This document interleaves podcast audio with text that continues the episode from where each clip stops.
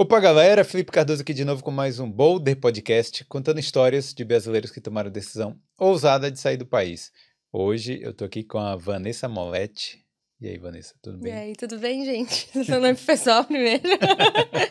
tudo bem, Felipe. Obrigado por me receber aqui hoje. Não, obrigado a você por ter vindo. Vanessa é terapeuta, empreendedora. É, como é que como é que eu diria o seu título corretamente aí? Como pessoa jurídica, eu sou terapeuta integrativa e eu ainda adicionei um termo que é de acolhimento, porque as terapias integrativas elas têm como primícia acolher, pelo menos na minha. Hum. e como pessoa física, eu sou a Vanessa Moletti Salgon, que veio do Brasil com família italiana e com muita coisa para realizar aqui. Vanessa Moletti Salgon. Salgon uhum. é italiano? Também. Também. Ah. também. E, e aí, tá morando há quanto tempo aqui na Irlanda já? Eu vou completar quatro anos aqui com meu marido. A gente veio para cá, ele já passou por aqui várias vezes, mas a minha primeira vez aqui foi em 2019. Hum. E logo depois já fechou tudo. cheguei já deu ruim já. É, é poderia ser um motivo para não ficar na Irlanda, né? Mas acabou. É, na verdade, eu tava até falando com a minha irmã essa semana que ela tá vindo para cá também. Hum. E eu falei para ela que quando eu vim para cá, a, eu não tinha a ideia de não dar certo, não. Não tinha essa chance. Eu falei, não, eu vou e vai ter que dar certo. Mesmo que aconteça algo ruim, mesmo que eu fique triste, mesmo que. Vai, eu vou ter que fazer dar certo, eu não tenho outra alternativa. Mas não porque eu não tinha outra alternativa, mas porque eu me determinei a não ter, sabe? Eu falei, isso tem que dar certo. Sim. E tá dando, né? Com certeza, tá dando muito certo, com é. certeza. É isso aí. Antes da gente começar, deixa eu só pedir pra galera aí que já tá chegando aí, para ir deixando o like, se não for inscrito aqui no Boulder, se veio aqui por causa da Vanessa, aproveita e se inscreve, porque tem muitas histórias de brasileiros aqui na Irlanda e em outros países da Europa também. Beleza? Quero agradecer os nossos patrocinadores que estão sempre aqui na tela do Boulder. Hoje eu vou falar especificamente da BIM Consulting, a BIM, que é a contabilidade oficial aqui do, do Boulder e está sempre com a gente aqui. Eu já falei muitas vezes dos serviços deles, mas eu quero relembrar para vocês que no dia 29 de março aí vai ter um evento da BIM no, em Dublin, no centro de Dublin. E é bom para você que está aí em dúvida né, de como abrir o seu negócio, ainda não sabe direito como é que funciona. A Vanessa é empreendedora aqui, ela sabe que as coisas também não são tão simples, né? É, então, com uma assessoria, com uma, um aconselhamento é, profissional, né, fica tudo muito mais fácil. Então, vai lá no dia 29 de março. Primeiro, clica no link que está aqui embaixo, se registra e né, faz o registro. É um evento gratuito, mas você tem que se registrar para você poder ir, beleza? Então é isso aí, evento da BIM Consulting, é construindo o seu sonho, esse é o nome. a BIM foi um divisor de águas na minha vida. Como empresária, assim, e como pessoa física também, viu? A Bin, ela cuida de mim, assim, o tempo inteiro. Tem, é, foi realmente um divisor de águas para empre, empreender aqui na Irlanda. Eu aconselho mil por cento a contratar a Bin, gente, sério. Eu nem fazia parte desse merchan, mas é, ele tá no meu coração mesmo. É isso aí, ó. O QR Code está aparecendo aqui na tela de vez em quando. Então você pode escanear e então vale muito a pena, viu? É, eu também quero agradecer a Prática Consultoria para você que tem aí raízes italianas. Assim, ó, vou usar a Vanessa de novo aqui Exatamente. como exemplo da, da, né, da, da, cidadania, né? Porque você tem cidadania italiana também, né? Sim. né? Então, para você que tem suas raízes italianas, não sabe muito bem por onde começar. Eu sei que é uma coisa meio complicada, é um processo meio é, estranho, né? Para quem nunca ouviu falar disso. E então, assim, eu sempre recomendo você procurar o Instagram da Prática Consultoria, que é uma assessoria né, de cidadania italiana especializada principalmente aí na cidadania via judicial, que é aquela que você não precisa nem ir pra, para a Itália para poder fazer. Por exemplo, você estando aqui na Irlanda, trabalhando, ganhando seu dinheiro, você pode pagar a cidadania, a cidadania vai rolando enquanto você está aqui entendeu? Então vale muito a pena. É, então, assim, ó, procura o Instagram da Prática Consultoria, que é prática.consultoriaci. Aí você se informa bastante lá, porque tem muito conteúdo gratuito. Marca uma consultoria e, claro, né, quando você marcar, você fala que veio pelo Boulder, que assim você dá essa moral pra gente também. Beleza? Então é isso aí, galera. Obrigado aos nossos patrocinadores. Ó, deixa o like, não esquece, hein? E se quiser virar membro aí do Boulder também, clica aí no botão de seja membro, que assim você já apoia a gente diretamente também. Sua entrevistada engasgou levemente com a água, mas tá tudo bem. É, mas é só água. É foi só, só água. água, foi só água. E aí, Vanessa, é, você já era terapeuta no Brasil? Como é que era? Conta um pouco da sua vida aí antes É. de imigrar. Ah, eu comecei um tempinho já no Brasil e quem me conhece sabe assim que eu, te- eu sempre tive muita sensibilidade com pessoas, em ser, em empatia em excesso até às vezes. Mas eu não me achava profissionalmente, sabe? Eu pensei em fazer contabilidade, eu pensei em fazer coisas que não tem nada a ver comigo para me inserir no mercado. Mas eu comecei a ter tratamento na minha mãe, eu tratamentos dessas terapias, então reflexologia podal, acupuntura. E era uma coisa assim que eu achei legal, mas não necessariamente fazia parte da minha realidade, porque lá no Brasil, principalmente, as pessoas têm muita dificuldade de ter acesso a essas coisas, né? De ter dinheiro mesmo. Você fala assim, eu vou comprar o amaciante ou eu vou pagar uma sessão de acupuntura, sabe? Porque é realmente assim no Brasil, para a maioria das pessoas. Mas esses tratamentos eles são mais caros no Brasil? Eles são mais caros e remédio é mais barato. Hum, Às vezes, né? É, tem remédios, enfim, hoje em dia nem nada é mais barato no Brasil, né? Então, o mundo inteiro tá caro. Mas, por exemplo, em vez de você comprar, pagar uma sessão de acupuntura para sua enxaqueca, você vai lá e compra uma dipirona de 10 reais. entendi. Entendeu? Sim. Então, obviamente, para uma pessoa que não tem dinheiro para fazer um tratamento, alguma coisa assim, um remedinho, um chazinho, e vai nessa e a pessoa fica levando a dor, levando, ah, eu sou mãe, eu tenho que trabalhar, ou eu tô, eu tenho trabalho de faculdade, e vai indo, a pessoa vai empurrando a doença, vai empurrando a dor, vai empurrando o problema. E isso acontece no mundo inteiro, não é só no Brasil, né? Sim. Mas é, eu comecei a ter mais olhos para isso literalmente quando eu entrei numa clínica de fisioterapia e acupuntura para trabalhar como recepcionista. Ah, sim. Sim, eu já tinha tido contato com a reflexologia, já tinha feito mini curso, faz- aplicava na família, era bem legal, mas eu não trabalhava com isso.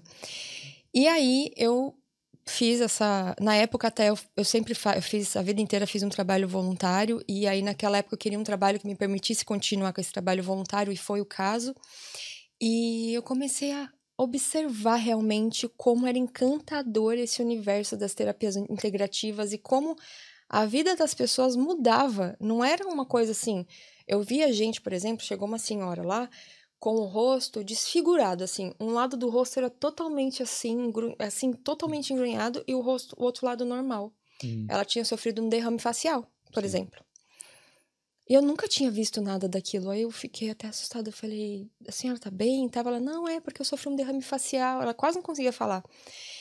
E cinco sessões depois, o rosto dessa mulher tava normal. Voltou. Voltou. Ela falava normal igual a gente. Hum. Então, é, é muito assim, eu via a transformação na vida das pessoas. Gente que tinha sido acidentado com pino no- na perna, assim, sabe aqueles negócios que parecem antena, assim? Sim. Aquilo era muito comum antigamente, eu não É. sei hoje em dia como é que tá, né? É, faz uns anos já, não sei também. Sim. Mas assim, gente que chegava lá acidentada ou com, com andador e saía normal, assim. Óbvio, eram muitas sessões, era uma recuperação, era fisioterapia, acupuntura. A pessoa também tinha que adequar os estilos, estilo de vida dela, mas acontecia, sabe? E ninguém tava tomando remédio, ninguém tava, não tinha médico lá dentro. Era uma recomendação médica, por isso que chama terapias integrativas. Elas se quê? integram entre elas e todas essas terapias elas podem se ajudar. Então você vai no médico, por exemplo, para fazer um exame de sangue, ver que você tá com colesterol, essas coisas assim. O acupunturista, o terapeuta, não, na- não é todo mundo, mas quem faz acupuntura e quem estuda essas terapias consegue ver, por exemplo, pela língua do paciente se tem algum órgão em desequilíbrio pela cor do branco dos olhos, ou pela sola dos pés, no caso da reflexologia, pelo pulso da pessoa, como que tá o pulso da pessoa, tem os órgãos que estão em desequilíbrio. Então, tem paciente lá que chega que eu falo assim: "Ah, é, como que tá? Você fez exame já do fígado? Ah, realmente, eu tô com gordura no fígado, porque a gente vê que tá com desequilíbrio. Não, mas você sabe que algum órgão está em desequilíbrio e sabe qual especificamente é o órgão. E normalmente, qual é o desequilíbrio do órgão? Se ele está em excesso ou se ele está em deficiência, se ele está trabalhando demais, se ele está com sobrecarga, se ele está estagnado, e todas essas coisas dá para ver através dessas esses sinais que o corpo dá. Hum. Às vezes uma mulher chega e fala assim: "Ah, eu tô com mulher". É que eu tenho muito mulher, tá, gente? Mas eu tenho mulher, tem homem, tem todo mundo. Chega uma moça lá e fala: "Ah, eu tô com uma dor aqui na escápula, por exemplo, né, que é a asinha, a famosa asinha". Hum.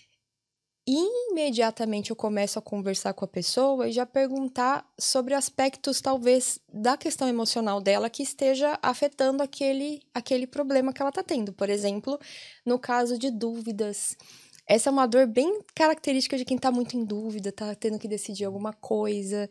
E é batata, gente. Parece bruxaria, mas não é. é batata. É, é tipo.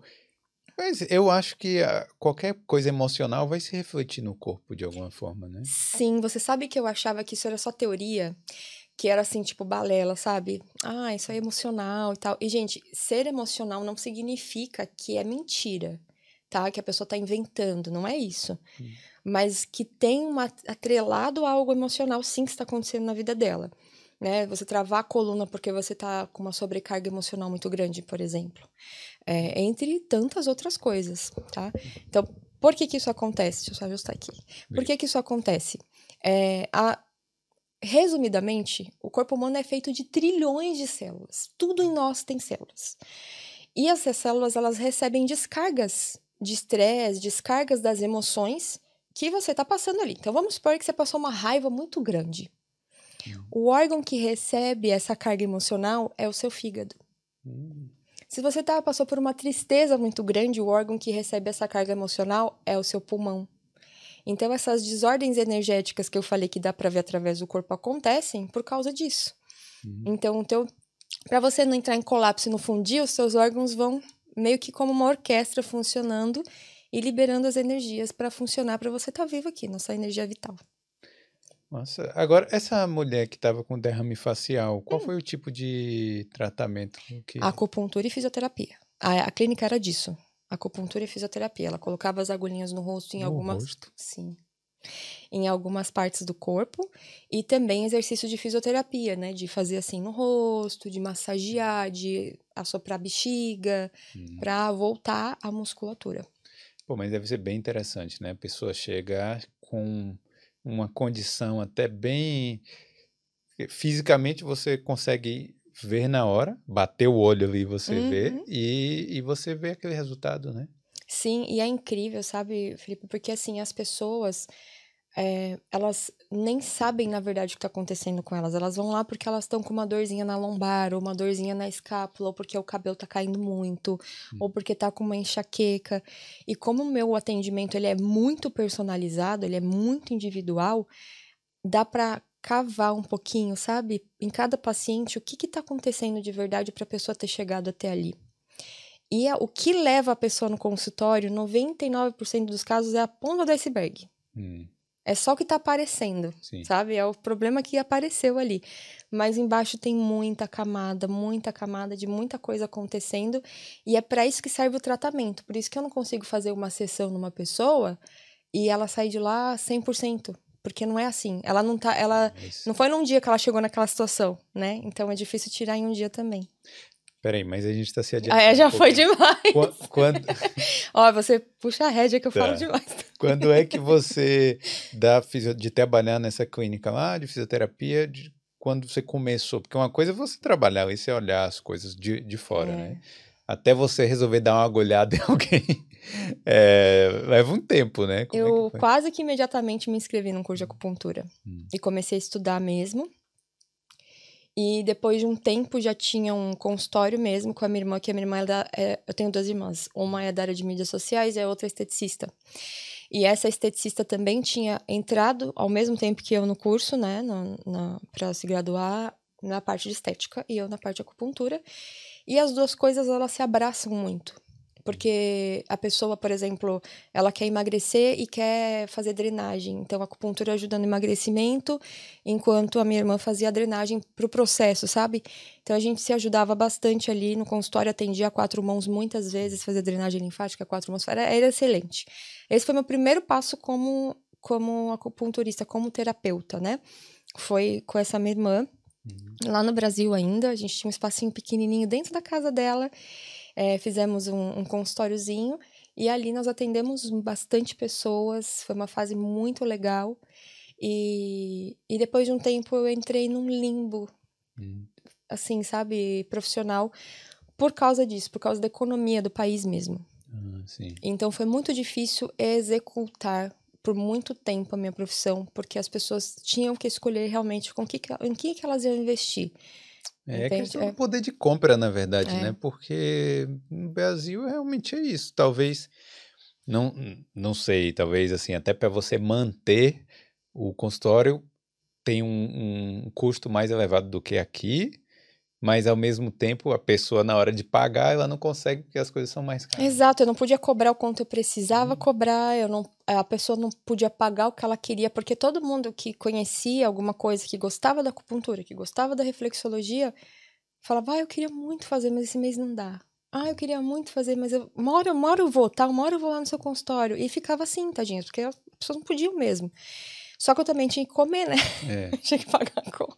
Acaba sendo uma coisa mais de classe alta, né? De, de... É, onde eu morava não é que eram pessoas muito humildes, tá? Era, era um bairro bom, as pessoas até tinham dinheiro. Mas nem todo mundo também é, é adepto, né? A terapias integrativas. Então era um nicho muito pequeno, se for pensar. É, de pessoas que me conheciam, porque naquela época eu nem tinha Instagram, não fazia nada disso, não tinha uma divulgação mais massiva. E era um boca a boca. Era um boca a boca, era um, uma pessoa que eu falava assim, ah, eu posso deixar meus cartõezinhos aqui? Era uma coisa bem assim, mecânica, sabe? Na verdade, orgânica. Bem, bem orgânico. E era muito pouco para o que eu precisava de número de atendimentos. Hum, entendi. Aí ficou aquela situação. É, eu fiquei no limbo. Fiquei no limbo. Hum. Fazia um, um atendimentozinho aqui, um atendimentozinho ali. E até então eu fiquei sem trabalhar até, assim, trabalhar mesmo sem vir pra Irlanda. Sério? Sério. E aí, mas aí, como é que foi essa decisão de Irlanda? Por que Irlanda mesmo? Então, só voltando um passo. No hum. Brasil é muito difícil a colocação no mercado de trabalho, mas é um plus para quem é obeso. Hum. E eu tinha obesidade mórbida, eu tinha 140 quilos. Cheguei aos 150.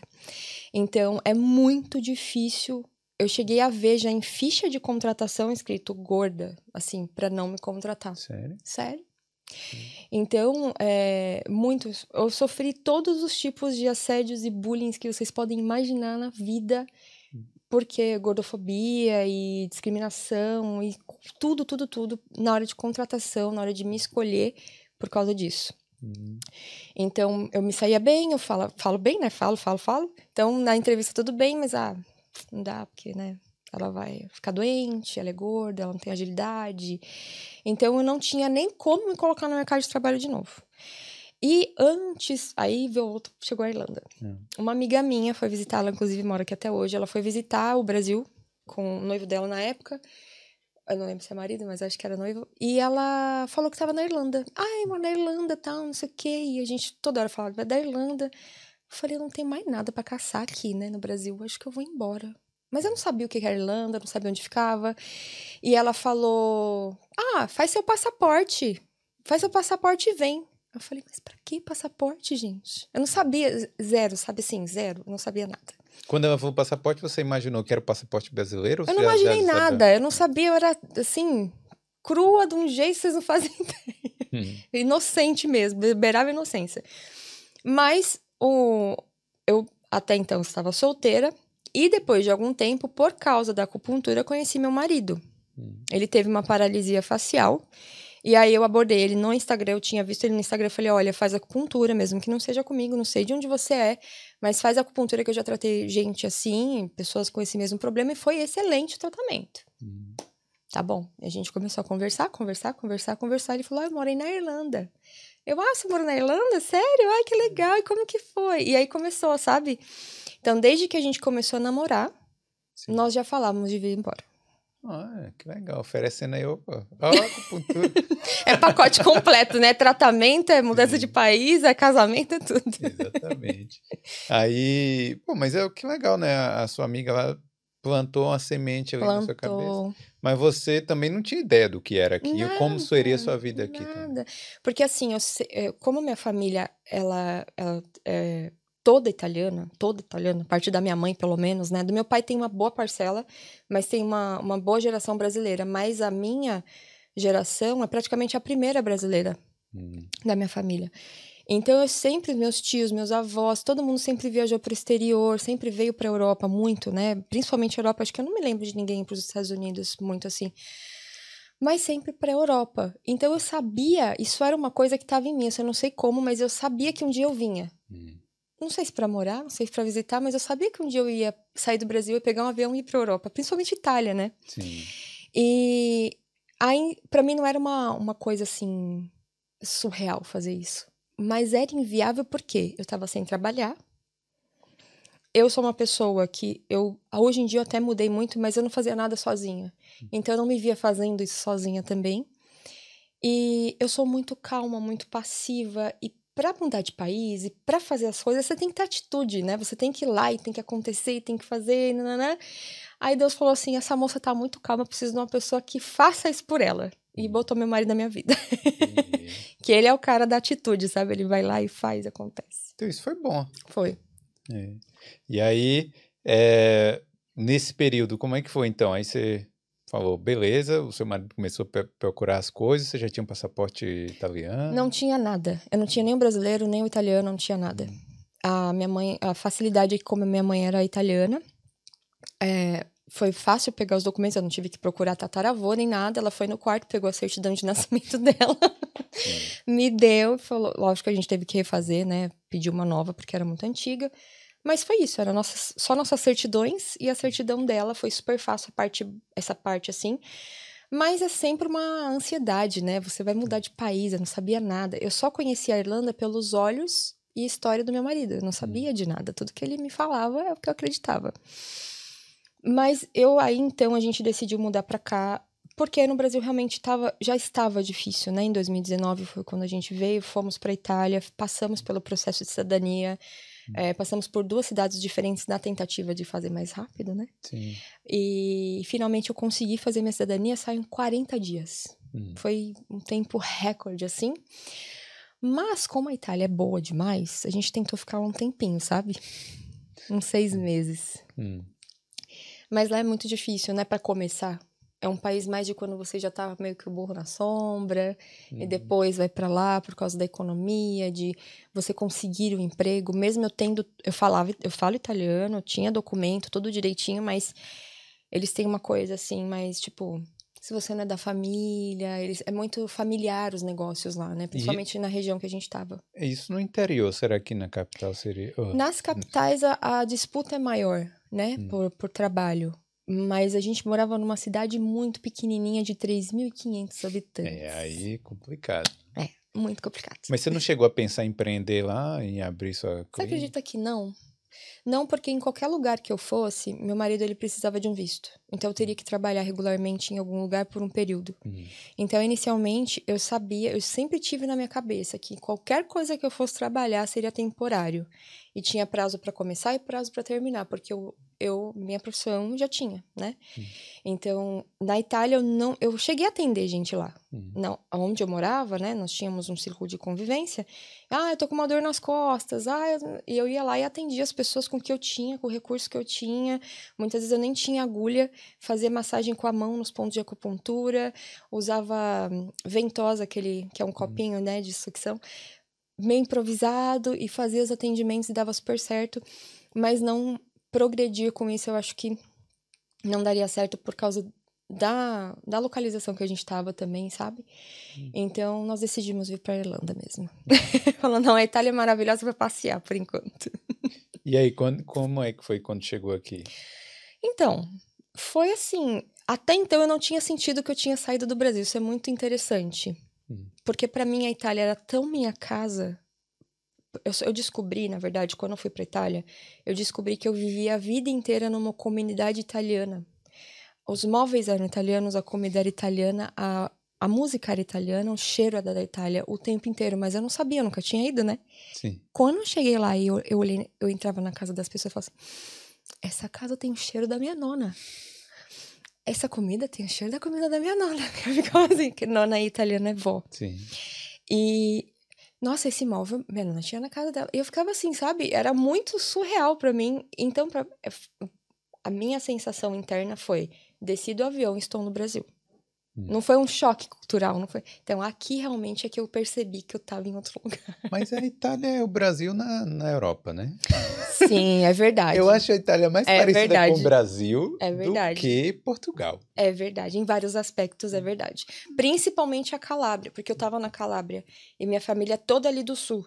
Hum. Então era chocante, assim, a semelhança, sabe? De... Não, e, e outra, às, às, vezes até parece que eu tô falando assim de forma pejorativa, mas não, não é, não, é. é. da forma boa também. Tipo, as coisas positivas e negativas, eu é. acho. É. E, pô, a gente tava em Roma, tava bem legal, assim, hum. eu tava realmente me sentindo no Brasil, sabe? É, então. É, eu não fui em Roma ainda, hum. mas eu acho que tem um aspecto muito. Eu sou de São Paulo.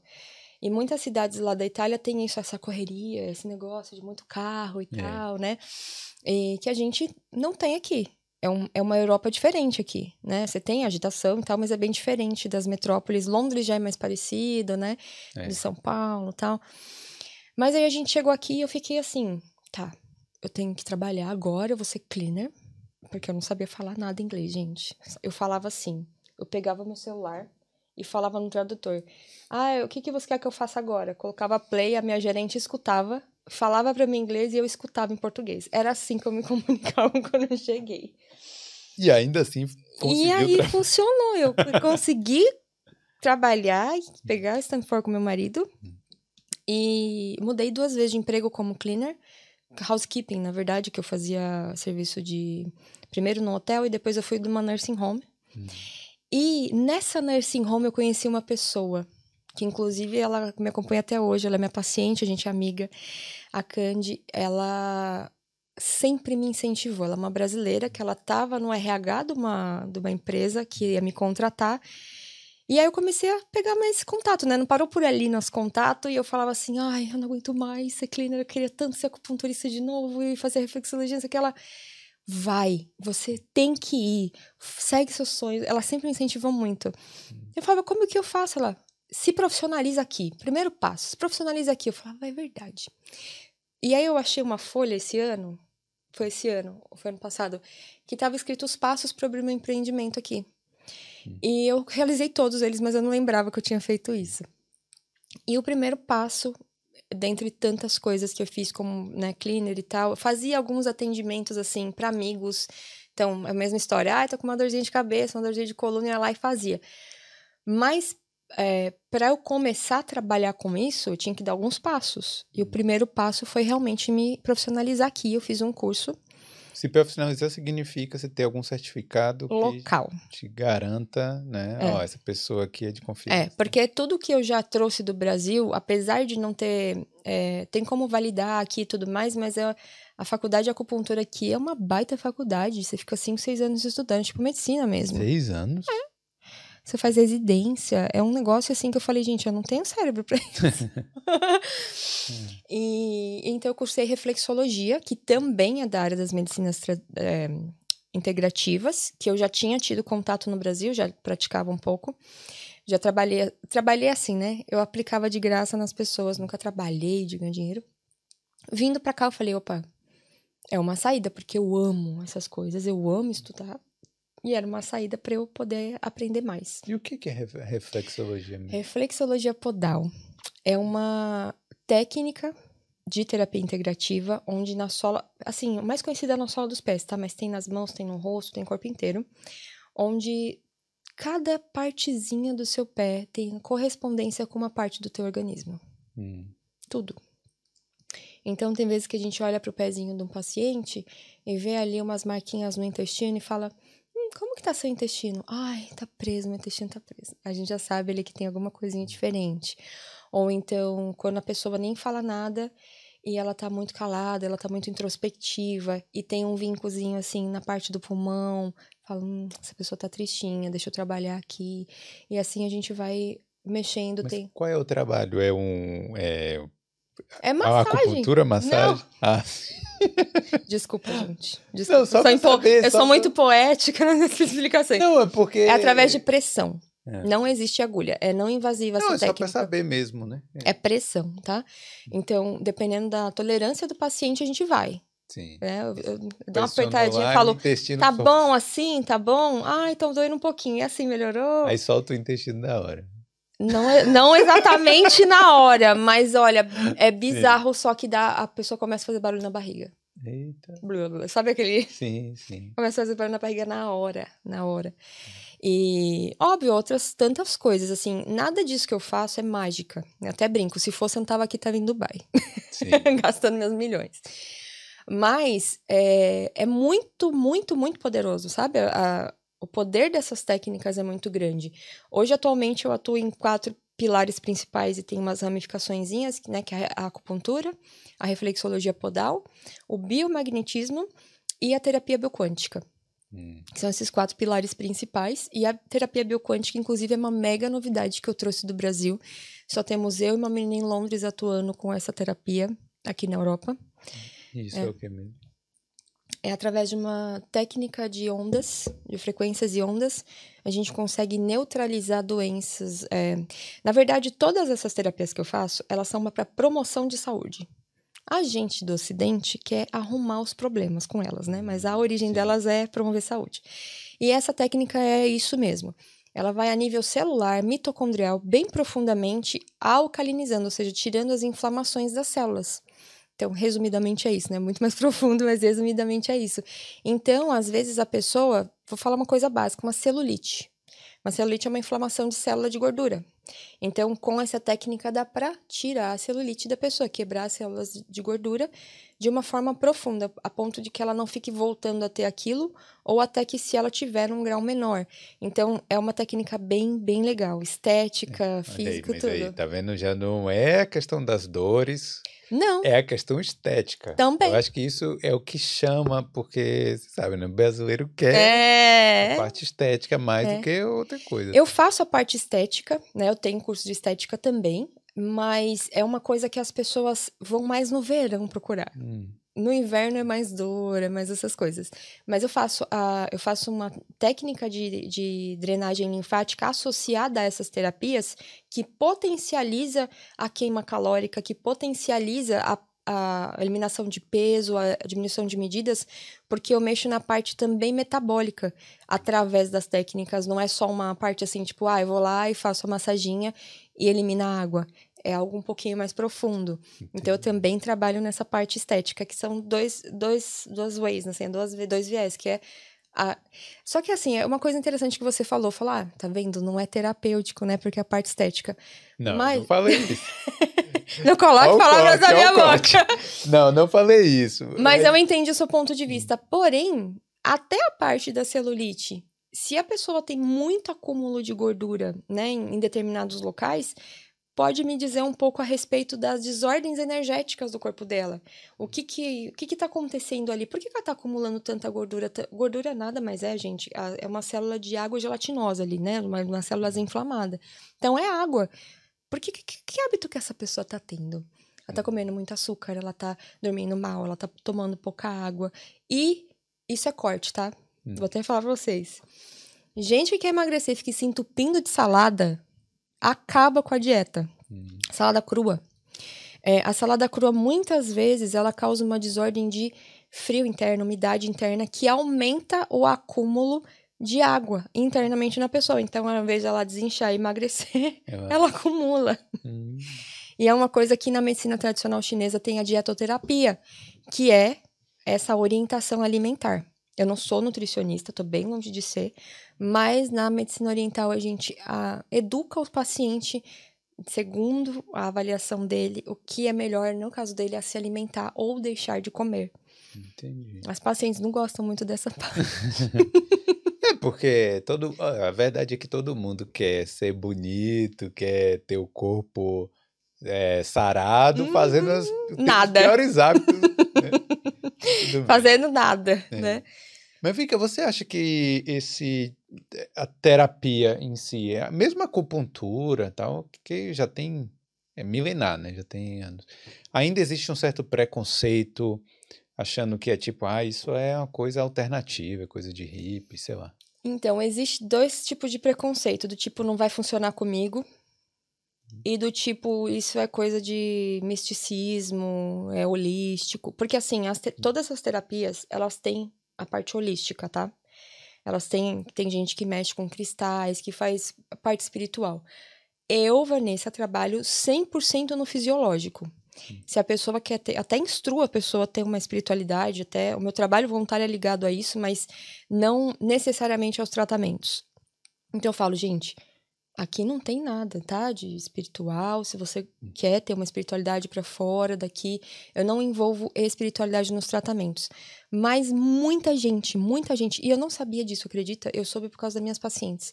Ah, eu vim com você porque eu vi que você acredita em Deus e tal, e eu achei que todo mundo que fazia isso não acreditava em Deus e era mais cientista, sabe? Querendo dizer assim. Sim. É, e eu falei: olha, tem todos os tipos de terapeuta, de todos os tipos de, de religiões, né, ou de crenças, mas eu, particularmente, acredito na criação, acredito na Bíblia, e, e eu não interfiro, né, essa parte na parte do meu trabalho. Então, muita gente acha isso, que não vai porque acha que é místico, que vai mexer espiritualmente com a pessoa, ou alguma coisa assim. E também tem a parte do não funciona. Sim. Ah, isso aí é placebo. Ela põe a agulha, fala que tá. Mas não tem nada nessa agulha, não tem remédio. Como que funciona? Entendeu? Não, é, é o, o, preconceito que eu tenho é, é assim. É um preconceito assim, vai, pô, eu vou sentir dor. Isso aí chama medo, tá? Eu vou te pontuar. Isso chama medo de agulha. A acupuntura, ela é uma agulha que a gente pensa em agulha, o nosso emocional vai direto para aquela injeção que a mãe ameaçava a gente, né? Hum. Ah, você vai ficar quieto? Não, vou te levar no médico, ele vai te dar uma injeção. Né? Esse, é, esse tipo tive, de. Eu nunca tive essa ameaça. Não. é um tipo de link que criança faz com injeção dor, né? Você tá doente, tá com dor, aí injeção dói. As agulhas de acupuntura, é, elas têm uma espessura em geral de dois fiozinhos de cabelo. Hum. Até falo que é uma injustiça chamar agulha. é mais fura, né? Então, chama agulha. E eu acho assim que, por exemplo, eu tenho, tem duas pessoas que cuidam de mim hoje, né? Inclusive a Gabriela, Coxian, que ela é acupunturista aqui na Irlanda também, ela que cuida de mim. E tem a Amanda, que ela é reflexologista aqui na Irlanda também, que cuida de mim. É, que apesar de você ser profissional disso, você também vai nos outros profissionais. Também, porque é assim, eu já me cuidei muito, já fiz muito, mas quando você é tratado, tem a terapêutica completa. Você está sendo cuidado, colhido, você tem seu momento de relaxamento. Se eu fizer reflexologia em mim mesma, funciona. Mas e a parte do tratamento, de você se sentir acolhido, você sentir o seu momento, a experiência do momento ali de você relaxar e curtir, né, aquela coisa de ser cuidado. Então isso eu não ia ter. Hum. E aí eu achei, depois de muito tempo, essas duas pessoas maravilhosas que eu não consigo ficar assim, gente, é sério. Hum. Sou viciada, viciada nessas meninas. E eu estava falando isso por. Assim, ela coloca agulha em mim.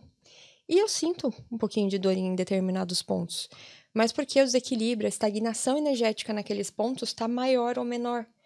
Então, até pacientes minhas falam assim: ah, nesse pontinho não deu nada, mas no outro eu senti. Por causa disso, tá? Uhum. Então, a agulha de acupuntura não é uma dor de injeção, nunca vai ser nem perto disso, mas tem a sensação dolorosa, às vezes por causa que aquele meridiano. Aquela, o meridiano, gente, é um canal energético, tá? Uhum. Canal energético que passa, por exemplo, eu sempre falo, quando a gente acende um interruptor, existe uma energia que passa até a lâmpada para acender ela. Sim. Então, essa energia a gente não vê, né? É isso que são os canais energéticos, os meridianos que vão, fazem a comunicação dos órgãos, sistema neuromotor e todas essas coisas assim, tá? Uhum. É, não dói nesse nível aí, de dizer, poxa, eu não consigo fazer acupuntura. Mas tem um porém. A acupuntura com agulhas é uma das técnicas que podem ser aplicadas, a mais tradicional. Mas existem outras técnicas sem agulhas. Com acupuntura, tem a reflexologia e tem tantas outras coisas que dá para fazer num paciente sem usar agulha. Hum, então, a pessoa que tem medo de agulha ainda assim consegue ir, consegue... Consegue fazer acupuntura. Porque existe, tem um negocinho que chama stipper. E é um. Parece um algodão. Você olha assim e fala, nossa, parece um remedinho, uma pastilhinha de algodão. Dentro tem um mineral que colocado no ponto de acupuntura faz a vez da agulha. Então, se o paciente tem pavor, tem fobia, ou uma criança, bebezinho, é, pessoas idosas ou um pós-cirúrgico, onde eu não posso administrar agulha, eu uso o stipper, eu uso a auriculoterapia, que é essas sementinhas que eu tô aqui, ó.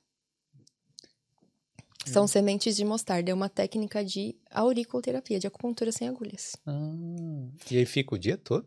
Não. Fica cinco dias. Ah. Nossa orelha, se você prestar atenção, ela parece um feto invertido na barriga da mãe. Sim, agora que você está falando, eu tô vendo.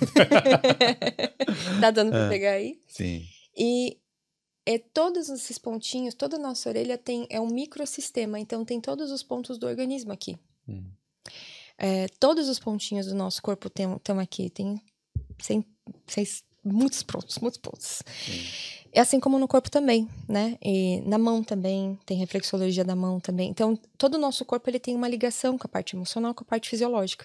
Então, a auriculoterapia, eu uso sementinha de mostarda. Tem quem use microagulhinhas ou outras esferas, mas eu uso sementinha de mostarda. E todo mundo que sai do meu consultório sai com a marquinha do gado que eu falo, que todo mundo sabe que foi eu que coloquei. Legal, mas tem gente que não pode fazer, então, acupuntura? Que, tipo... Olha, é muito difícil. Mas, por exemplo, num caso de extração, fez, é, retirou a mama, num caso de câncer de mama, e eu preciso né, fazer uma acupuntura pós-operatória, ou no caso de um pós-operatório cirúrgico, onde eu precisaria colocar determinadas agulhas e a pessoa não pode ter agulhas ali, principalmente no primeiro momento, né, por uma questão de contaminação, enfim, apesar das agulhas serem descartáveis, serem de aço. É, é, cirúrgico. É descartável? É descartável. Deveria ser, né? Tem gente que não descarta, mas é, deveria ser. Ah. 100% descartável. É, não reutilizem agulha, por favor. Então, cada, cada paciente. No caso, quantas agulhas você gasta num paciente? Eita! De 20 a 40. Ah. Pra, quantas precisar. Doideira.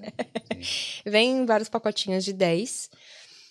Mais 10 agulhas, assim, Raríssimos é casos, só se a pessoa tá muito ansiosa, muito assim, tipo, ai, você vai por muitas. Hum. E aí eu trabalho com outras alternativas. A minha, aqui é a minha filosofia de atendimento, na verdade, é não causar trauma de atendimento. É que a pessoa vá lá e ela se sinta literalmente acolhida. Ela sinta que a dor dela foi sanada, não só a dor física, hum. mas a dor emocional, de ela saber que ela foi ali, ela contou o problema dela para alguém, alguém pegou o problema dela e fala, tá bom, deixa que eu cuido. Hum. Sabe? É mais ou Sim. menos isso. Sim, então, mas a gente tava falando do... Da agulha. Da agulha, é, contraindicação, né? O que, para quem não é indicado a acupuntura? A acupuntura não tem uma, uma via de contraindicação severa, hum. assim, de dizer assim, olha, você não faça acupuntura. Hum. Mas existem casos onde a gente tem que ter algumas precauções para realizar. Então, se você fez um pós-cirúrgico recente, em algum, algum, algumas partes do corpo você não pode usar agulha, consegue colocar sem, né? Mas não existe, assim, nenhuma contraindicação, porque ela promove saúde, né? Ela promove melhor oxigenação das células, ela promove a melhor fluido dos, dos meridianos, dos canais energéticos, acalma as pessoas. Só de colocar agulha numa pessoa libera ocitocina, quem já teve filho aí sabe. Ocitocina é um hormônio que eles dão, uma substância que eles dão para a mulher na veia para dilatar o útero. Nossa. Que relaxa tanto que dilata o útero. Então, só de colocar agulha em qualquer ponto já libera ocitocina. Então, a sensação de relaxamento é muito grande. É muito, é muito prazeroso, né, estar tá ali naquela sessão, apesar de, no primeiro momento, ser meio assim, né, tipo, ai, é agulha no meu corpo. É, é, um, é um pouquinho de medo mesmo, assim. Uhum. eu acho que mas pode ir lá, que eu tenho várias coisas que vão te ajudar sem agulha. tá. É, não, eu, eu tenho vontade mesmo. Agora, aquele da ventosa, você faz também? Faço. Os aquele, famosos aquele copinhos. Por que você tem medo? É que eu penso assim, ah, a pessoa tá assistindo dor ali. Ah, olha. Há pessoas ah. que não gostam muito da técnica porque acham que é, é, funciona como uma pressão, tá? Hum. Então, o que você vai sentir é uma pressão realmente, um puxão, assim como se alguém estivesse segurando uma parte da tua pele. Hum. Não existe dor, por exemplo, como, sei lá, é, agulha ou alguma coisa assim. Mas essa pressão dá para sentir. Só que também a gente tem que ir muito no limite do paciente. Eu puxei demais ali o copinho, você fala assim, Vanessa, tá apertado aqui. Eu solto um pouquinho, falo que assim tá mais confortável. Ah, assim tá. E a gente vai indo sempre na, na do paciente, sabe? Mas a ventosa é muito interessante. Ela é, ela é parte de tratamento até em casos de insônia e depressão. Hum. Porque ela aumenta, a nossa coluna e nosso cérebro, elas estão ligadas, né? Por isso que quando alguém tem problema na coluna, ela vai no neuro e não vai no ortopedista. Por causa que o cérebro e a coluna estão ligados. Então, quando a gente coloca os copinhos ali na coluna do paciente, aumenta a oxigenação na musculatura e é o fluxo sanguíneo. Automaticamente a pessoa relaxa, a coluna relaxa. Não tem como você não relaxar. É. Tanto que a, fra a, frase assim é: Nossa, eu saio daqui e dormi igual um bebezinho. Não, isso é bom. Você acha que. É, como, é que você, como é que você acha que está a relação entre a medicina tradicional e é, as terapias alternativas. comparando até aqui o Brasil com a Irlanda. Hoje em dia, na Irlanda não sei muito, tá? Mas no Brasil eu escuto muito dizer que os médicos cada vez mais estão trazendo para o próprio consultório o ato da acupuntura, a prática. Então, já vi paciente minha falar assim: ah, no Brasil eu fazia. Eu falei, ah, fazia? É, meu, sei lá, psicólogo, neurologista, meu ortopedista, qualquer médico que seria uma medicina regular, fazia também acupuntura em mim. Eu falava, ah, é? Eu, eu fora, é, é. Ah, a Ordem dos Acupunturistas no Brasil já tentou, os médicos, na verdade, implementar só para médicos, só para médico atuar. É, mas aí também, né? Tô, né? O pessoal é querendo tudo pegar o mercado só para isso. Sim. E para eles faz sentido no, no princípio de que nós não seríamos médicos. Mas uma pessoa que consegue olhar a língua da outra e ver como ela tá por dentro, ela não pode ser menosprezada, né? É, além de tantas outras coisas. É, e eu vou te falar, eu fui formada no Brasil. A Gabi, que me trata, ela foi formada na China. E os chineses, eles têm uma sabedoria infindável, assim, infinita, é milenar, como você falou. Então é chocante, assim, quando eu, quando eu falei com ela a primeira vez, ela foi me falando umas coisas, eu falei, meu Deus, meu Deus! é muito, muito, muito bom. E, assim, o, os pacientes que têm contato com essas terapias a primeira vez, que nunca fizeram nada, e vêm por um motivo de que, ah, me falaram que é bom, porque o fulano fez e falou que é bom, que você resolveu o problema dele, ou então, ah, minha mãe fazia no Brasil e ela gostava, sei lá, qualquer história que seja, e tem primeira, primeiro contato, não consegue mais viver sem aquilo, principalmente pelo fato de ver que tem resultado. E eu até falo, eu não, eu não sou o tipo de terapeuta que vicio o paciente. Tipo, ah, você hum. tem que ficar comigo, você vai ficar comigo. Não. Eu ensino técnicas, eu ensino pontinho de acupuntura, de reflexologia, não de acupuntura para agulha, né, mas para massagear. Falo, olha, toma esse chazinho, usa esse olhinho. Para a pessoa ter autonomia também, eu brinco que é uma é uma bolsinha de remédio imaginária, que você tá com uma dorzinha de cabeça, sabe que se apertar o pontinho do dedão ali do seu pé, vai aliviar a tensão que você está sentindo. Uhum. Então eu gosto de educar também meus pacientes, sabe? Sim. Não de eles ficarem dependentes de nada. É, né, para poder também se tratar um pouquinho em casa de boa. É, e eu dou um monte de dica no Instagram também por causa disso, sabe? Falar, ah, gente, eu tava com sinusite uma semana atrás, falei, ó, eu mostrei lá o flip chart do, do pé, falei, ó, aperta aqui, você tá com sinusite? Aperta nesses pontos, massageia aqui, que vai tirar a inflamação dos sinos e tal, porque eu acho que é isso, quanto mais a gente conhece nosso corpo, mas a gente consegue até ajudar o próprio profissional, né? A pessoa fala assim, chega lá e fala assim: Ah, eu tenho muita coisa, muito problema. É, você tem tempo para me ouvir? Aí eu falo: Tem. Quanto mais você me conta, mais eu posso te ajudar, né? Quanto é, mais eu você sei. Vai no ponto certo.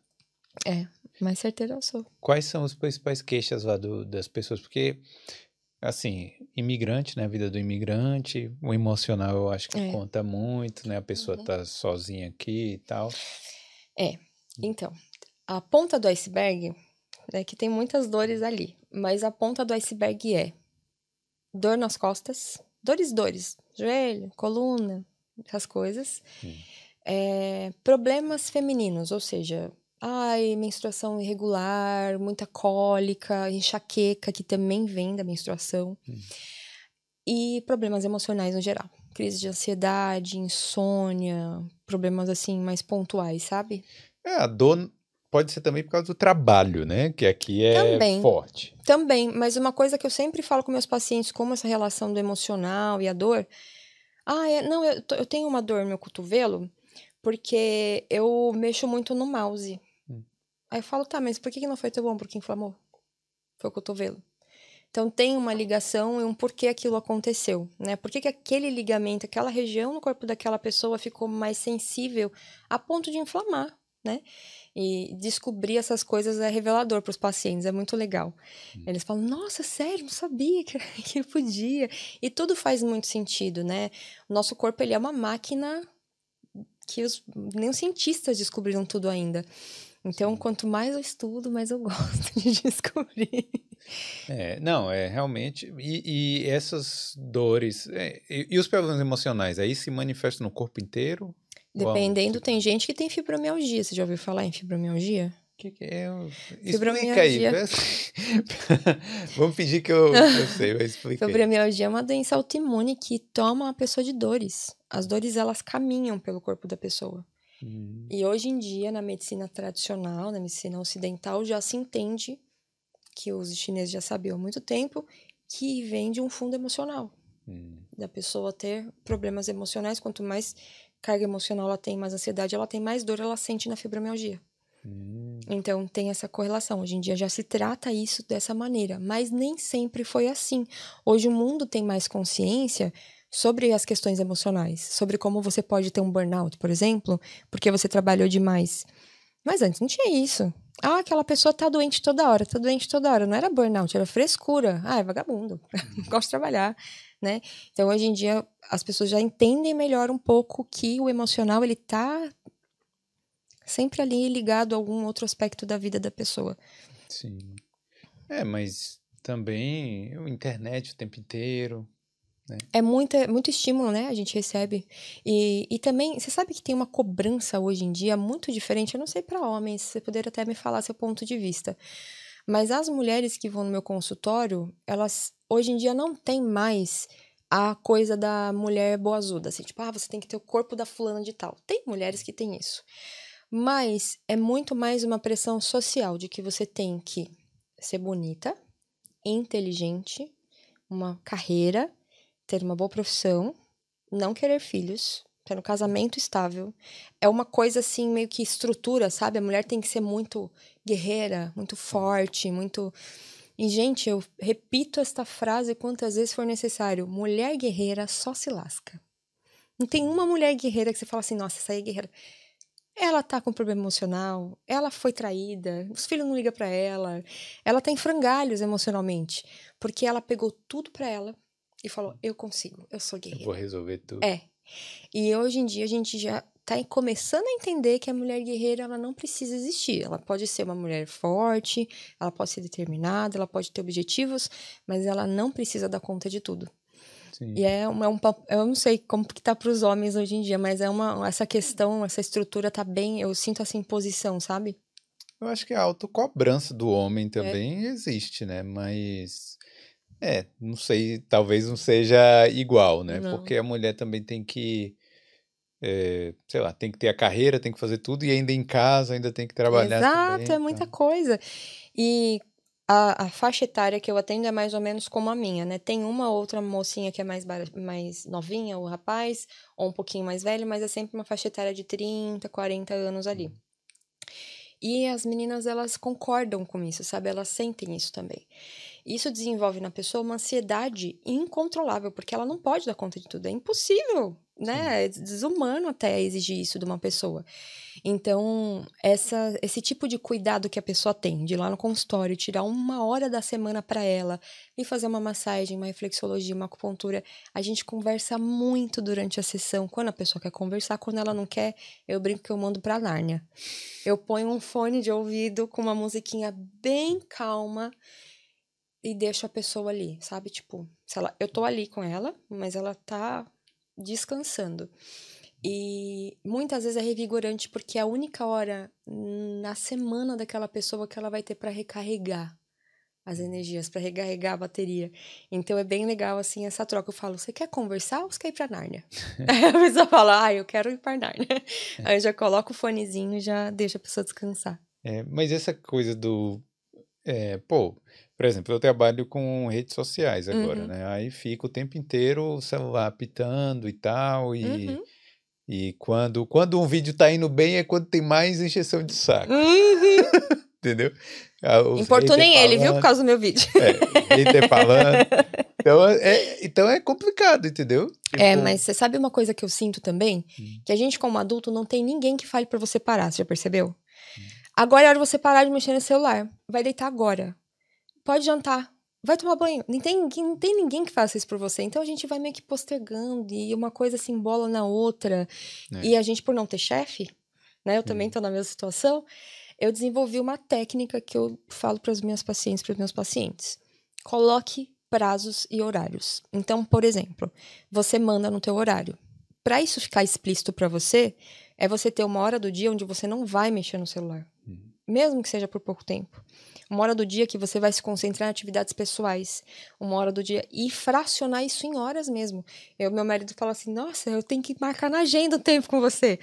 Que eu tudo para mim é na agenda. Então, por exemplo, se eu, é, sei lá, eu tenho que fazer um atendimento às 14 horas e eu almocei. Eu falo, às 13h30 eu vou levantar da cadeira. Hum. Então eu fico me delimitando para poder ter é, calma, para poder ter tranquilidade em executar o que tenho que executar. É, senão você vai atropelando Se não tudo. vai atropelando. Quando a gente não tem ninguém, ou um chefe, ou um, um cartão para bater, né? E autônomo, né? Que é muita gente aqui na, na Irlanda, muitos brasileiros são autônomos aqui.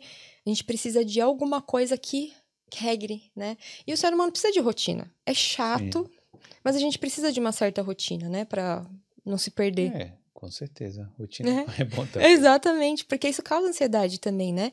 Você não ter nada assim, sei lá. Eu não sei como vai ser amanhã. Então causa uma certa ansiedade. Deixa eu falar um outro problema. Hum. Isso já é, já é engraçado. Ah, Porque ah. o, o frio aqui é, com certeza causou outros problemas também, né? Hum. E um deles no pé, por exemplo, eu tenho um problema no meu Hum. pé que eu só fui perceber é, porque eu moro num país frio, que é aquele aquela síndrome lá que o pé fica um pouco mais, Suado? mais- não, mais frio, mais Ah, fica com frio nos pés. sim, Ah, entendeu? E, e chega assim que o sangue não, não circula direito no- na ponta do- dos Uhum. dedos, entendeu? entendi. Quando tá mais frio, piora. A doença de velho, né? Eu falo, gente, depois dos 30, ó, É. ladeira abaixo. Então, isso já chegou alguém pra lá assim por causa do justamente por causa do frio? Sim, inclusive eu sou uma pessoa assim, eu tenho as, as extremidades muito frias. Hum. É, isso na medicina é um- é uma da- das coisas na medicina, nas medicinas integrativas, principalmente na acupuntura, que a gente fala que é um frio interno. Você tem uma friagem interna. O seu aquecedor, seu heater, Sim. tá falhando. É, E o nosso heater é o rim, são os rins principalmente, né? O fígado também promove calor interno, mas são os rins. E obviamente eu não vou falar alguns aspectos dessa desordem para não te expor, mas depois a gente vai fazer uma consulta particular. Tá, eu vou ter que ir lá. Pra, é, vou contar algumas coisas, mas assim, principalmente, por exemplo, chá de gengibre, chá de erva doce, são chás que ajudam a esquentar por dentro.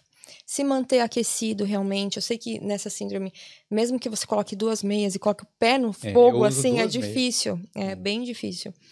É, e equalizar por dentro a energia dos órgãos. Então, tem coisa que tá muito quente em você, por exemplo, é, de repente você tá muito sem paciência, mas ao mesmo tempo você tá muito sem energia. Talvez isso aconteça com você. Por causa dessa, dessa, desse desequilíbrio, sabe? Você fala assim, ai, eu tenho muita coisa para fazer e eu não tenho energia para fazer. Eu me sinto mais cansado, mais desgastado, mas ao mesmo tempo eu não tô nem com paciência de falar com ninguém, Hum. né? Então, isso é uma coisa que acontece quando a gente tá com uma friagemzinha interna por causa da dos órgãos. Vou tomar aí os chás. Não, eu vou lá, a tem que conversar. É, vamos fazer uma consulta. É. Não, eu tava achando até que era gota. Olha, a gota A geralmente história causa da gota. inchaço, vermelhidão, dor. A, do- a gota é. Foi o Google que me fez acreditar que Ah, era gota. entendi. Doutor Google. Porque... É, é verdade. É besteira isso. Mas eu ol- olhei no Google, o Google disse, ah, isso é gota tal. Aí fiquei sem comer camarão. sem comer- Fez a dieta desnecessária pro negócio que ele nem tinha. Tomei água, eu tô, acho que eu tomei uns 5 litros de água no dia lá. Mas como que é a água que você tá tomando? É água torneiral. viu? Ah, Essa então aí deixa é eu te contar uma coisa. Não é só tomar 3 litros de água por dia. A água que você toma tem que ser de qualidade. A água que a gente toma aqui na Irlanda é muito calcária. Olha, mas se você comprar água hum. de. água mineral, uhum. vai ter plástico ali dentro também. Sim, então por isso você compra um então, filtro. É, vou ter que.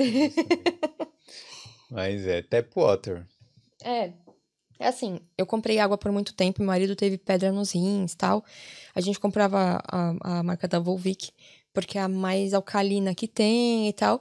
Mas depois a gente comprou é, um, um, filtro na Philip, da Philips que você encaixa na torneira. Hum. E ele filtra muito bem a água, sai fresquinha, sabe?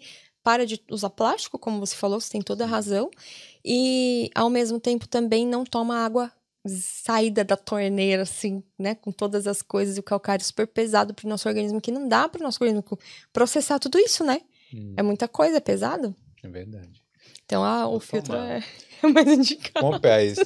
Compra na Amazon? É, a gente comprou na Amazon, nem me lembro exatamente o preço, mas muito mais barato que ficar comprando água.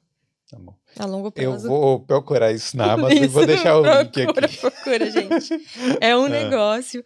Hum. Alguma outra pergunta sobre saúde? Não, eu tô perguntando, né, porque você Eu tô aqui, gente, pode perguntar. Deixa pode Carol perguntar. perguntar se ela Tem tiver alguma dúvida. Aí? Não, eu fiquei com uma dúvida agora, hum? porque o, o, pai do César teve aqui outro dia e ele pedia pra gente esquentar a água. ele não queria tomar água em temperatura ambiente. Maravilhoso! Você falou isso, eu pensei, isso tem realmente algum efeito? Não, isso é mania. Maravilhoso, é mania. gente, os chineses não tomam água fria. Água morninha ou temperatura ambiente? É essa essa temperatura interna do nosso corpo. Excelente pergunta. É isso mesmo. A água fria, água gelada é, não é bom. Não é legal. E a água morninha, óbvio, água morna, morna, é mais difícil tomar, né? Mas em temperatura ambiente, para menos fria assim, seria o essencial, o excelente para a gente uh, dá o calorzinho por dentro mesmo, né? O, o, estômago é um dos primeiros órgãos que recebem, e o estômago frio e ácido, você vai ter azia, vai ter gastrite, vai ter úlcera, vai ter refluxo. Então a gente precisa deixar ele morninho e alcalino, para você ficar bem no estômago. É, e tomar esses chás também. É. É, é porque a água, é meio, água quente meio sem graça também, né? Eu acho que por isso que é difícil. Né? Tem gente que não gosta mesmo, eu não consigo tomar gelada. De jeito nenhum. Não tomo morna também, né? Mas eu não tomo água gelada, não consigo. Hum. Não gosto muito, não. Mas eu conheço gente que se não for gelada nem, nem passa sede. É doido isso, né? Ah, não, se não for água gelada, eu não consigo nem passar minha sede. e aí, e me conta aí, só um... Voltar, vou voltar volta, um pouquinho. Volta. Como é... E essa vida de empreendedor aqui? Você, você consegue comparar, então, aí com o Brasil? Como você está tá satisfeita de ter aberto aí seu, seu negócio? E como é que foi começar, na verdade, Sim. que a gente nem tocou no assunto. É, a gente foi para terapia, é. né? Mais interessante. Olha, eu no Brasil eu tive um período como empreendedora muito pequeno, a ponto de não ter estrutura, né? Eu não consegui estruturar minha empresa, abrir uma empresa, nada disso. Eu trabalhei informalmente e esporadicamente, e depois não trabalhei mais. Aqui na Irlanda eu consegui fazer alguns atendimentos esporádicos durante quando eu tava, né, como eu falei, de cleaner e tal. Depois eu falei, não, basta. Eu vou pedir minha conta, eu vou abrir meu negócio. E na semana seguinte fechou tudo. Foi bem assim, né? É. E, mas tudo bem.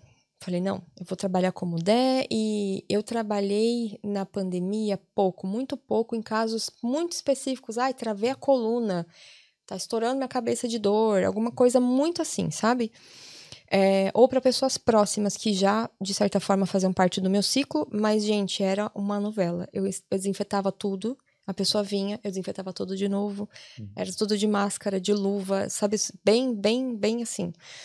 E, e num determinado momento teve uma moça, a Fran, que tem um, um, um estúdio aqui, a Fran de Acomose, que eu já tinha conversado com ela há muito tempo e ela falou: eu, eu chamei ela e falei: olha, tá reabrindo as coisas, você não tem uma salinha aí, não? Ah, eu tenho. Fui lá pra salinha. Hum. Fechou tudo de novo. é, que aqui, pra quem não sabe, ficou esse abre e fecha, né? Gente, foi em lockdown e por ser um lugar de salão de beleza tal, não podia realmente funcionar, né? E, e quando reabriu, ela ainda não podia funcionar, porque os salões ainda não podiam funcionar. E eu atendi a domicílio por um tempo, fui na casa das pessoas, conheci Dublin inteiro, já sei andar em tudo aqui por causa disso. E em determinado momento eu migrei, né? Eu saí de lá, fiquei a domicílio e depois fui para uma outra sala, onde eu fiquei pouquíssimo tempo até eu chegar onde eu cheguei agora. É, mas esse meu processo de empreendedorismo ele começou literalmente em 2021, que eu realmente abri a empresa, que até então não tinha nem como abrir, né? Tava tudo fechado. Abri a empresa, estava me formando no curso é, de reflexologia, que atualmente já estou formada, todas essas coisas, esses processos. E aí que a Bia entrou. Hum. Foi o ano passado, por causa que nesse meio tempo eu fiz muitas parcerias, né?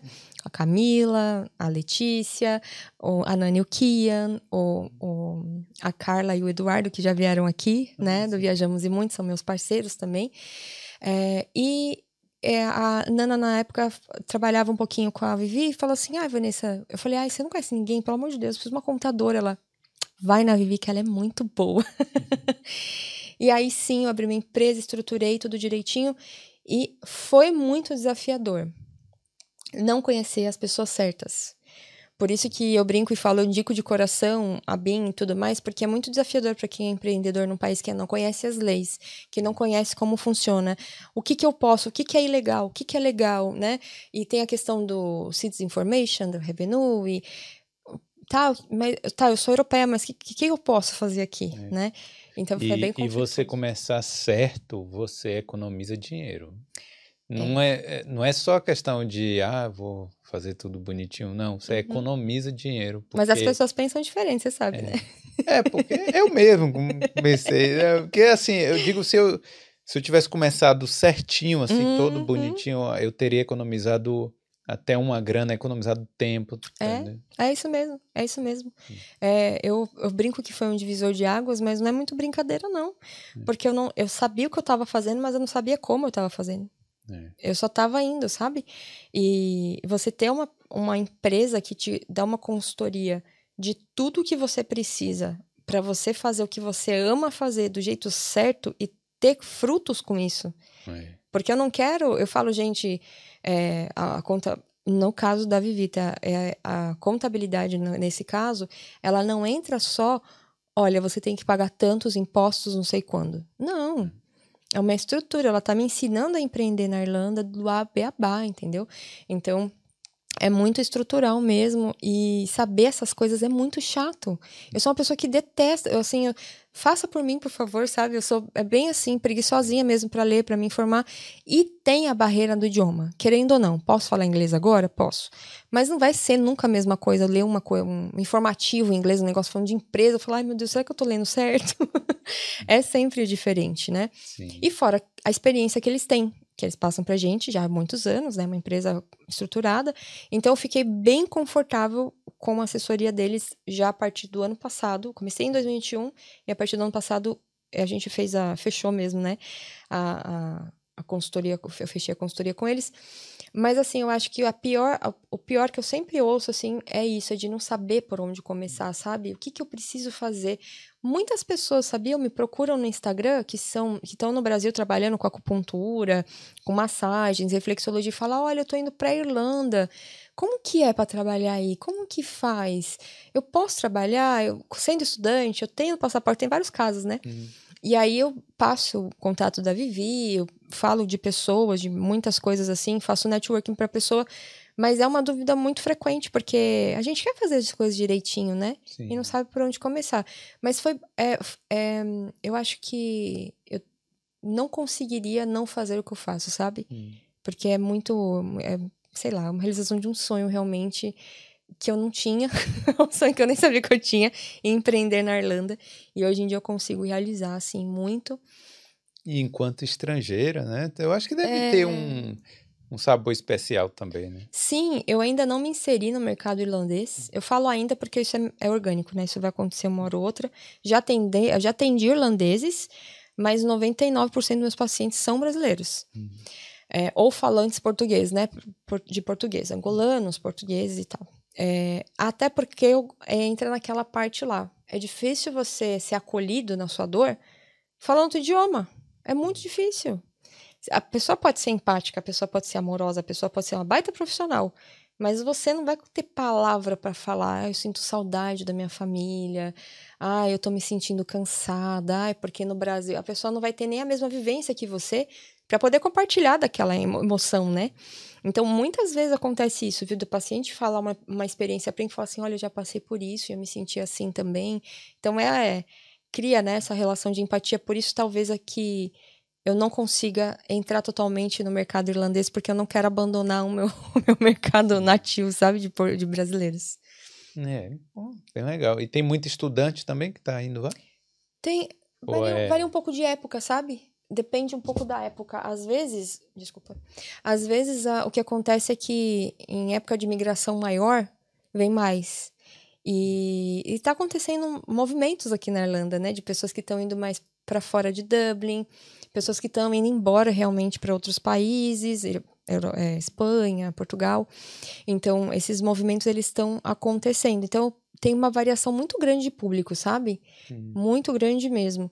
É, até, até tem muita paciente que fala, ai, fica um dia só lá em Dróguida, fica um dia só lá em Neis, porque tem muito brasileiro lá e a gente quer vir pra cá e não dá. É uma ideia também, né? É uma ideia futura, assim, não é exatamente para agora, mas eu gostaria muito. Eu acho que isso agrega para quem tá fora, né, de Dublin. Vai com a vanzinha da acupuntura. É, né? vanzinha da acupuntura.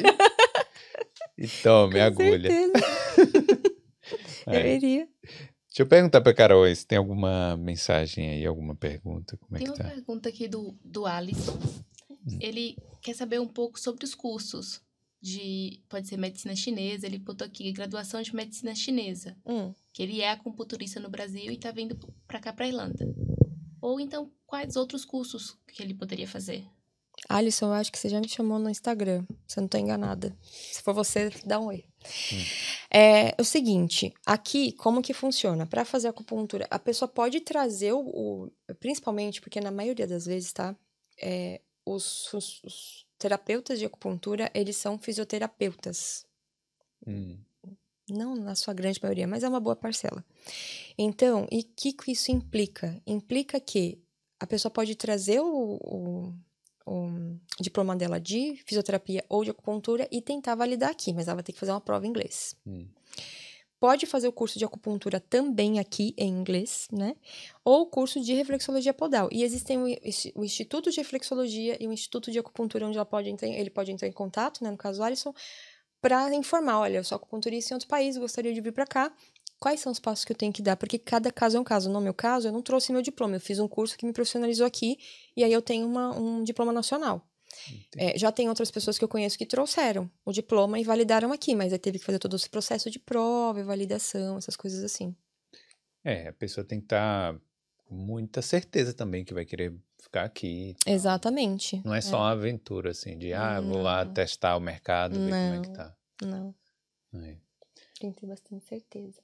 Eu vou ler alguns comentários aqui. Ok. A, a Daniele Gonçalves pergunta Oi, Dani. Com o único atendimento, ela aliviou minha dores nas costas. A Viviane está aqui. É oh. importante a humanização do atendimento nesse tipo de terapia. É. A gente trata o corpo e a alma ao mesmo tempo. Uhum. Vanessa trazendo esse conceito de tratamento para mais, mais pessoas. Oh, um abraço aí, Viviane. Obrigada, gente. Semana que vem vamos estar lá no evento da BIM. É a gente aí. falou da BIM aqui, não era merchan, não. Não. Né? Tava falando aqui. É coração mesmo. Olha, é sério, eu não consigo viver sem essa mulher mais. é. E vou estar lá, hein? Dia 29 eu de março. Eu vou estar lá aí. dia 29 e quem for vai ter surpresas incríveis. vai ser um baita do evento legal, muito legal mesmo. Olha aí. O Fernando Soares falando que é a melhor terapeuta do mundo, muito orgulho de você Acho que é o seu marido. É meu marido. ah, Obrigada. E a Together falou que já acompanha você nas redes sociais e que está gostando muito de saber a uh, sua história. Ai, que bom. Ai, que bom. Muita gente chega lá e fala assim, ah, sempre pergunta, ah, por onde você me achou tal. Ah, eu te sigo faz um ano. Nunca vim aqui, decidi vir agora. Acontece muito isso, que a pessoa fica me seguindo, seguindo, seguindo. Aí, quando aperta o calo que dá aquela dor, é, que dá aquela dor que ela fala, ai meu Deus, eu já tomei paracetamol, já fui no GP, já me mandou tomar Sevenap, eu não sei mais o que fazer. É, o tal do paracetamol é complicado, né? É, a dupla básica, né, a dupla dinâmica, é o Sevenap e o paracetamol. É. É, que, que, são receitados com muita frequência e que é, o problema da medicação é, é assim, ela vai remediar ali o que você está sentindo, mas ela não vai solucionar o que causou o problema. Então você vai ter uma, uma melhora de dor para você ir trabalhar, para você viver. Mas aquilo vai voltar, aquilo vai voltar eminentemente, sabe? Então. É, medicamento tratar... nenhum resolve isso, né? Tipo, é, se não fosse for resolver, se não chamava remédio, né? Pra é. remediar. É. E você sabe que tem umas, umas coisas muito doidas, assim, isso é meio polêmico falar, mas hum. os médicos chegam para você e falam assim: olha, você tem uma doença incurável, nós não sabemos de onde ela veio, nós não sabemos o remédio, mas eu vou te passar uma medicação para você uhum. não ter a dor e tal. Então você sai de lá sem um resultado, sem, sabe, uma. Eu não tô nem falando de médico irlandês, não, tá? Porque tem médico ruim, médico bom em todos os lugares. É que aqui a gente sente um pouquinho de diferença porque a medicina é muito reativa, né? Uhum. Se assim, você chega com a dor de cabeça, fala assim: ah, dor de cabeça. Aí você tá com a frequência da dor de cabeça, doutor, não tem como investigar, porque eu realmente tô. Tá muito difícil.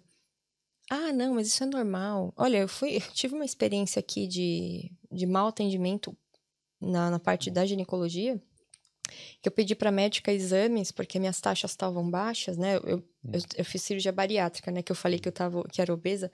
Fiz cirurgia bariátrica, então sempre tem que acompanhar vitaminas e tal. E a gente aqui já fica sem vitamina D, né? Normalmente.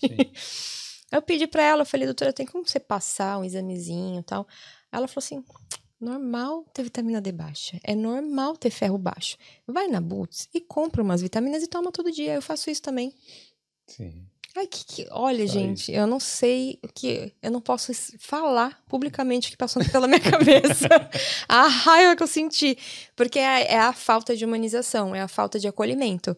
Ela poderia dizer, tá bom, é normal ter, mas ela tá sentindo essa necessidade de fazer esse exame, né? Porque ela tem essa esse plus de ter uma cirurgia que não tem absorção de nutriente, vou deixar essa menina em paz, faz um exame, né? Rapidinho.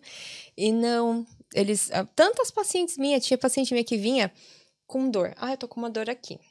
Ela falou, aqui tem o fígado e a vesícula, vamos investigar. E a médica falava assim: ó, fica uma semana, se não melhorar, você volta. Aí voltava com a mesma dor. Mais uma semana, se melhorar, você volta. A ponto da médica se negar a fazer os exames, falar: você não está doente, isso é um bug você não vai fazer exames, sabe? A pessoa tem que ir para o Brasil ou para Portugal. Então, é, obviamente que uma coisa não substitui a outra, não estou dizendo que a medicina é desnecessária, mas muitas vezes a pessoa prefere pagar 60 euros no DP ao invés de vir no meu consultório, sai de lá frustrada e tem que pagar para mim e para ele. É verdade. Muitas vezes, acontece isso muitas vezes. É porque no DP provavelmente você não vai resolver muita coisa, né? Dependendo do caso, é mais fácil. Tô, não, é mais. dando conselho errado aqui, né? não, às vezes é mais fácil vir primeiro em mim, eu fazer uma avaliação completa e dizer para a pessoa o que, que ela deveria fazer. Sim. Né? Pra dizer assim, olha, é melhor você ir no GP porque isso é realmente um caso médico.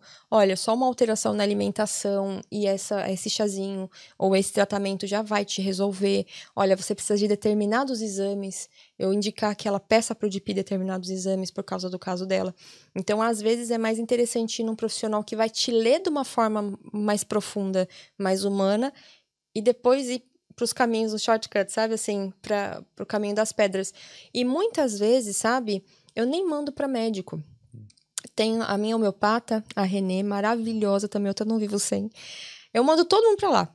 Porque a homeopatia floral, esses, esses tipos de medicação, né? Que não é bem uma medicação, mas que elas mexem com o seu organismo de uma forma natural, elas são muito poderosas.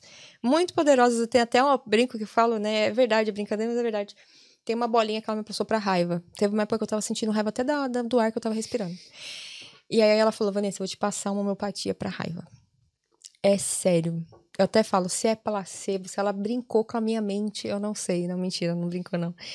Eu botava a bolinha embaixo da, da língua e saía. Sabe quando você tá com raiva que aperta aqui assim, que passava? É, não sei. Eu não ah, você nunca sentiu raiva, né?